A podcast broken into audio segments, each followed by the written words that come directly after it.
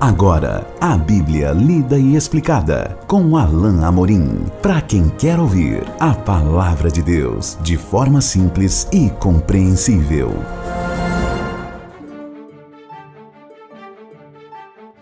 Olá, querido ouvinte, querida ouvinte.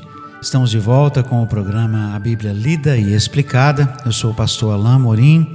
Nós vamos continuar o nosso estudo no Evangelho de Mateus, no capítulo 21 caminhando aqui para o trecho final, já na, na última parte desse capítulo, que é um, um tanto mais longo que os outros.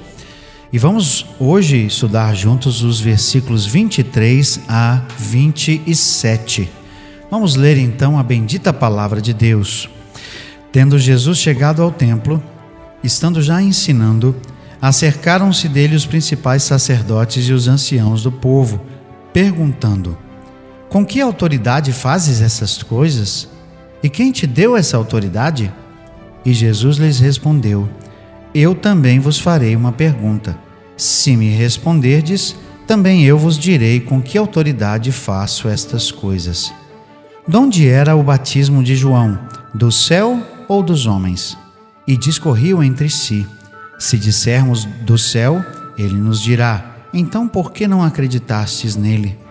E se dissermos dos homens, é para temer o povo, porque todos consideram perdão, João como profeta. Então responderam a Jesus: Não sabemos. E ele, por sua vez, nem eu vos digo com que autoridade faço estas coisas. Depois daquele episódio da figueira, que aconteceu certamente a caminho do templo, porque Jesus tinha se levantado cedo. Agora Jesus já se acha no templo e já estava ensinando.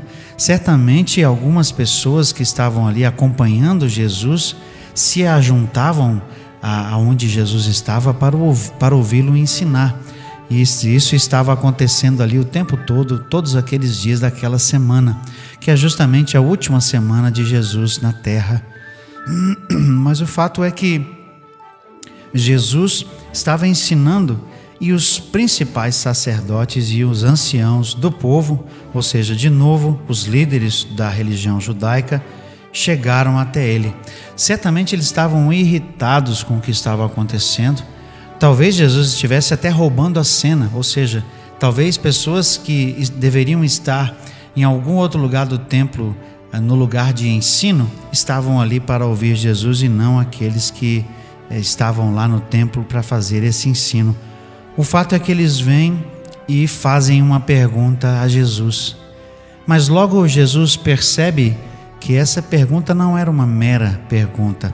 Eles estavam querendo pegar Jesus numa questão, eh, ou seja, eles estavam tentando causar algum tipo de controvérsia. E Jesus, em sua resposta, justamente demonstra que ele percebeu isso e é, toma medidas para que é, essa confusão não aconteça.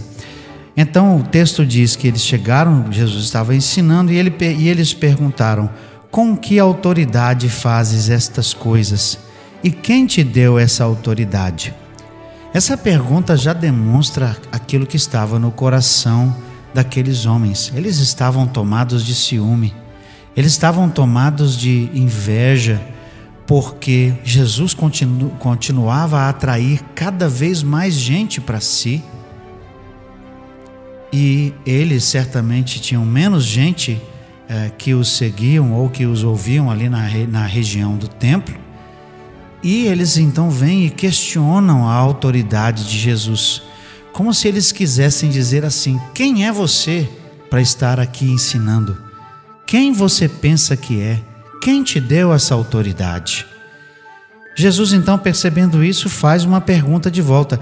Essa era uma maneira que Jesus encontrava de, de vez em quando para sair de alguma situação como essa, mas era também um, um, um modo, na, no primeiro século, comum de engajar em, em, em conversas é, e em debates é, talvez até de cunho teológico. Ele responde com uma pergunta. Então, o verso 24 diz assim: Eu também vos farei uma pergunta. Se me responderdes, também eu vos direi com que autoridade faço essas coisas. Ele condicionou então a sua própria resposta à resposta deles. Então, seguindo no texto, verso 25, ele faz a pergunta: De onde era o batismo de João? Do céu ou dos homens? Ao usar a expressão batismo, Jesus quer dizer o ensino de João Batista. A expressão batismo aqui era um resumo, porque João era conhecido pelo, pelo batismo de arrependimento e pela sua pregação de arrependimento e anúncio do reino não é? O que Jesus estava querendo dizer aqui, e, e, esse, e essa conotação fica clara depois, é que ele tinha a mesma autoridade que João tinha, ou seja, que essa autoridade vinha do próprio Deus, vinha do céu. Mas ele queria que eles respondessem, que reconhecessem ou que dissessem de forma mais clara quem eles pensavam que era João Batista. Ao ouvir a pergunta, eles começaram a discorrer, a, a debater entre si. Se dissermos do céu, ele nos dirá: então por que não acreditastes nele? Porque, assim como Jesus, os líderes judeus também não reconheceram o ministério de João Batista. Continua o texto, diz assim: Se dissermos eh, dos homens, é para temer o povo, porque todos consideram João como profeta.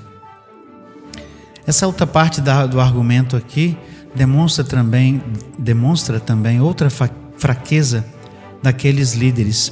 Eles eram líderes que temiam o povo.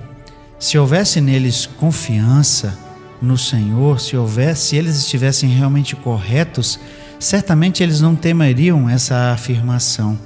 Mas justamente porque temem a popularidade de João com o povo, ou seja, têm medo de falar aquilo que realmente pensam, eles simplesmente respondem para Jesus: Não sabemos. E aí, Jesus, ah, muito esperto, por sinal, me permitam dizer assim, é, diz o seguinte: Então também eu não vos digo com que autoridade faço essas coisas.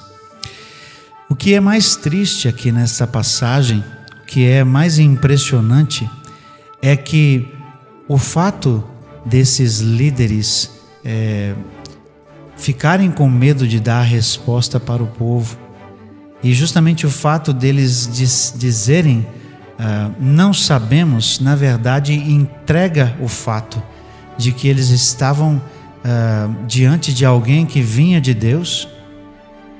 Entrega o fato de que João certamente era alguém que veio em nome de Deus e que eles, como líderes do povo, líderes ali da, região, da, da religião judaica, falharam em não reconhecer essa autoridade. Então isso demonstra aqui essa, essa covardia deles, mas mais que isso, de forma muito triste, o fato de que eles estavam diante do próprio Messias o Messias em carne e osso e em poder e glória, como nós vemos em João capítulo 1, verso 14. Né? Vimos a glória uh, dele como a glória do Filho unigênito do Pai. Aqueles líderes judeus estavam diante do próprio Senhor Jesus e eles alheios a tudo que estavam vendo, negando as próprias evidências claras diante de seus olhos eles se recusavam a crer na autoridade divina de Jesus. E isso, meu querido ouvinte, minha querida ouvinte, nos leva a uma reflexão importante. Talvez eu esteja falando e alguém que esteja me ouvindo agora é, possa estar nessa situação. De alguém que já ouviu falar bastante de Jesus, ouviu dos seus milagres, ouviu o evangelho que Jesus veio para salvar as pessoas do seu pecado, ouviram a mensagem de arrependimento, é preciso que a gente é, abandone os pecados, abandone a nossa vida de erros e busque ao Senhor, entregando o nosso coração, a nossa vida a Jesus. Talvez você que está me ouvindo agora seja uma dessas pessoas. Você está uh, até se perguntando: poxa, eu já eu já cheguei a pensar em Jesus realmente uh, como alguém que é enviado por Deus. Eu já considerei aquelas reivindicações de Jesus e o fato de que ele é realmente o Filho de Deus. E, no entanto, meu querido ouvinte ou querida ouvinte, você ainda assim se recusa a crer. Você se recusa a depositar a sua fé em Jesus. Talvez você esteja como os, os fariseus aqui, não queriam dar lugar à evidência que estava diante de seus olhos. Talvez por conveniência, talvez porque você acha que a sua vida agora está tão boa e você não quer abandonar certas coisas. Mas o que nós veremos nos nossos uh, próximos dois uh, uh, encontros, fechando aqui o capítulo 21, é que isso custaria caro aos líderes judeus. Isso custou a vida deles com Deus. Será que você que está me ouvindo está disposto a pagar também esse preço? Eu espero que você reflita sobre isso e que você possa, de verdade, clamar o nome do Senhor Jesus, porque a Bíblia diz que todo aquele que clamar o nome de Jesus será salvo. Nós vamos continuar no nosso próximo encontro, o nosso estudo aqui no capítulo de Mateus 21. Até lá então, que Deus abençoe a sua vida. Acesse agora nossa plataforma e baixe os podcasts www.rede316.com.br. A Bíblia lida e explicada com Alain Amorim.